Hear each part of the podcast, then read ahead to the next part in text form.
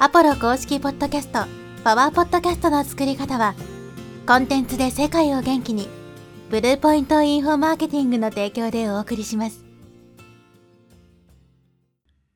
こんにちは、ポロです。今日はですね、暇人と多忙な人どっちがいいというテーマでお話していきます。今回はですね、まあ、結構尖った内容になるんで、まあ、聞いてる人によってはですね、ちょっと不快に感じたりとか、あるかもしれないんですけど、まあ、そういう場合はね、速やかに視聴をストップすることをお勧めします。で、集客をするときですね、考えないといけないのが、見込み客の質なんですよね。みんなやっぱり数ばっかりを追いかけて、例えばフォロワー何千人いるとか、まあそういったところばっかり見てしまいがちなんですけど、その見込み客の質がですね、あんまり高くなければ、あんまりこうビジネスって大きくなっていかないですね。例えば自分に興味のない人、自分の商品とか発信に興味のない人がフォロワーにね、何千人いてもですね、まあ一切売り上げにはつながらないわけですよ。だから SNS でいっぱいフォロワーいるのに稼げてない人がたくさんいるっていうのはそういうことなんですね。やっぱりこう質を考えないといけなくて、ちょっと例え悪いですけど、例えば魚を釣るときにですね、イワシを大量に釣るのか、それともマグロを一本釣りするのか、どっちがいいのかって話ですね。まあこれは言い悪いというか、まあイワシ食べたければイワシの方がね、いい場合もあるんで、まあどっちがいいっていうのは状況によりきりだと思うんですけど、基本的にはやっぱりそのマグロの一本釣りの方がいいわけですよね。で、これは見込み客も同じで、まあ薄いお客さんとか、あるいは例えば金銭的にあまり余裕のないお客さんとかね、そういう人がこう集客で集まってくると、まあ、高額商品が売れなかったりするわけですね。自分の商品を、まあ、興味はあるけども、ちょっと金銭的な事情で買えないとかってね、なってしまうと、まあ、結局売り上げにならなかったりするんで、できる限りそういう余裕のあるお客さんね、に買ってもらうといいわけですね。まあ、僕のクライアントにもいろんな人がいますけど、まあ、カナダのね、結構大きな会社の社長さんなんかは、かなり高額なコンサルもですね、もう本当にためらうことなく買いますみたいな感じで買ってくれたりするわけですよ。だからお金に余裕のある人からすると、一般人からするとすごい高額に思えるような金額でも、例えば1億円ある人からすると100万払うのって大したことないわけじゃないですか。まあ、そんなようなイメージですよね。だからやっぱりできる限り経済的に余裕のある人とかね、そういう人を集客した方が高単価商品っては売れやすいわけです。で、このポッドキャストっていうのは、すごくですね、まあ、他のプラットフォームとか、あるいは世間一般の平均収入と比べてもですね、収入が高めの人たちが多いっていうふうに、そういうデータがあるんですね。これはまあアメリカのデータなんですけど。だからそれだけやっぱり見込み客の質が高いということです。今回のテーマ、まあ、暇人と多忙な人っていうところの違いですけど、要するに、ポッドキャストを聞く人たちってどういう人かっていうと、多忙な人が多いわけですね。ポッドキャストってながら聞きすることがほとんどじゃないですか。こう、時間のある時に、よし、ゆっくりポッドキャスト聞くぞっていう人、もちろんいると思いますよ。例えば、芸能人のバラエティ系のポッドキャストとかだったらリラックスしながらね、こう時間取って聞くみたいな、あると思うんですけど、基本的にみんな何かしながら聞いてると思うんですね。時間がもったいないじゃないですか。せっかくポッドキャスト聞くのに何もせずにぼーっとしてるのはもったいないから。基本的に何か作業をしながら聞くっていう人、要するに時間のない人、忙しい人が多いと思うんですよ。で、忙しい人っていうのはまあ、大抵の場合、こう収入が高かったりするんで、だからこそポッドキャストを聞くわけですけど、じゃあ暇人はどういう人なのかってことですよ。暇人が使う媒体ってどこだって考えると、やっぱり SNS なんですね。まあ僕もそうですけど、ちょっと時間できた時に、こう SNS 覗いたりとかね、暇つぶしになんか見るみたいな、多いじゃないですか。なんかじっくり何かを学ぼうとかっていう意識は全くなくて、なんとなく暇だからとか、時間ができたからとか、スマホいじってたらなんとなくね、SNS をこう、アプリを開いてるとか、まあそういうイメージですね。だから SNS とかに没頭するような人っていうのは、まあ、言い方悪いですけど、非常にまあ暇な人が多いわけですね。で、そういう人たちっていうのは、まあ、外してというか、収入が低い人たちが多いので。なので、SNS っていうのは、まあ、あまり見込み客の質が高くないと。もちろんその、媒体にもよります例えば、 LinkedIn みたいな、完全にビジネスに特化したような SNS は別ですけど、特に Twitter とかですね。Twitter、TikTok あたりっていうのは、まあ、見込み客のね、質があんまり高くないと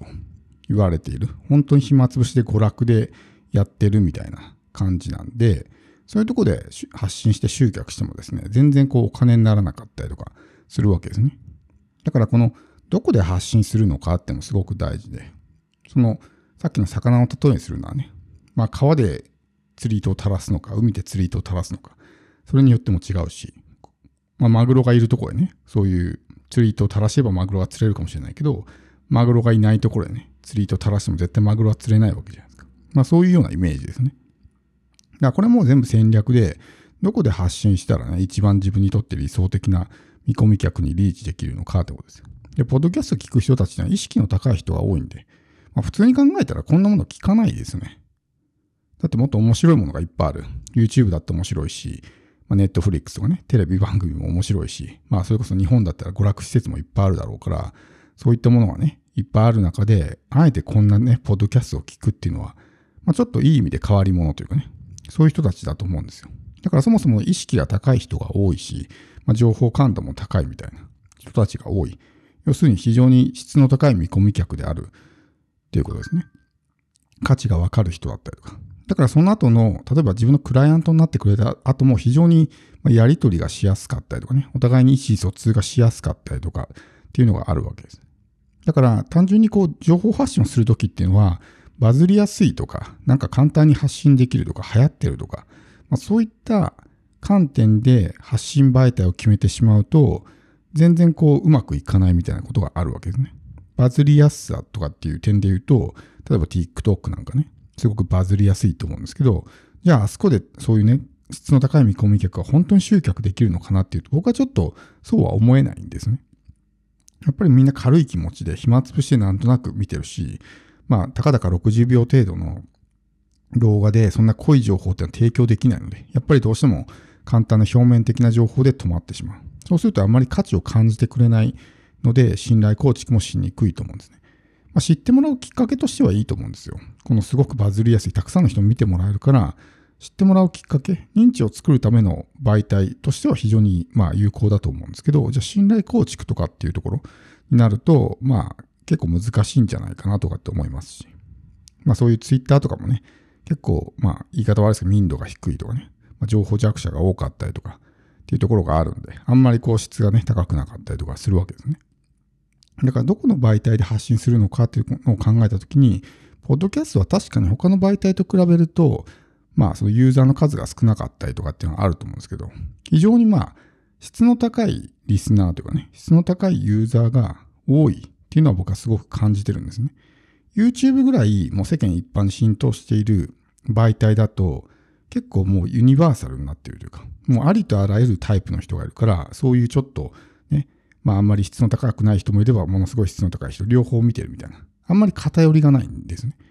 でもこういうちょっと変わった媒体になると、やっぱ属性に偏りがすごく出てきて、ある一定の属性の人たちがすごく多くて、またある一定の属性の人は非常に少ないみたいな、そういう傾向が出てきたりとかってあるわけですね。だから、ポッドキャストをやるときに考えないといけないのは、やっぱりそういういかにこう質の高い見込み客を集客するのかってことですね。だからこの発信する内容も、例えばすごく初心者向けの内容だったりとか、ね、えー、そういった表面的な発信ばっかりしてしまうと、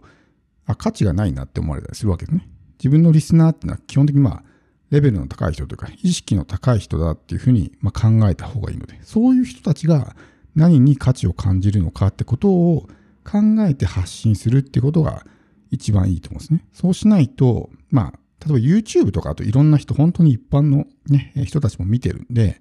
非常に初歩的で、まあ入門的で、まあありきたりな発信をしても、何も知らない人からすると、ああ、そうだねって、ね、すごいなって思うかもしれないですけど、こういうとこに来る人っていうのは、ある程度前提知識があったりとか、経験があったりする人が多いんで、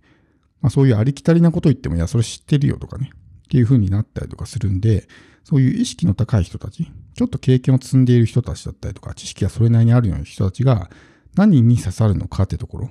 を意識しながら発信していかないと、たくさん発信しているのに、YouTube だと反応出るのに、なぜかポッドキャストだと反応出ないみたいな。まあそういったことが出てきてしまうわけですね。まあ具体的にはマインドセット系の話、こう抽象度の高い話っていうのは、そういうまあね、え、ステージの高い人たちにすごくまあ受けがいいので、まあ一般の人たちにはあんまり受けが良くないですかね、マインドセットの話っていうのは。でも、ポッドキャストに聞いてる人たちにはすごくマインドセット系の話っていうのは刺さるので、そういった系、まあ抽象度の高い話ですね。ビジネスっていう観点よりももっと抽象度を上げるんだったら人生っていう観点から物事を語るとか。そういうふうにすると刺さりやすくなってくるんだよ。いかにこの質の高い見込み客を集客するのかっていうのを意識しながら、ポッドキャストで発信していく。まあ、この媒体っていうのはそういった点においてね、他の媒体よりもすごく優れてると思うので、質の高い見込み客を集客したいんであれば、まずはどこで発信するのか。その中でもおすすめなのがこのポッドキャストだと思います。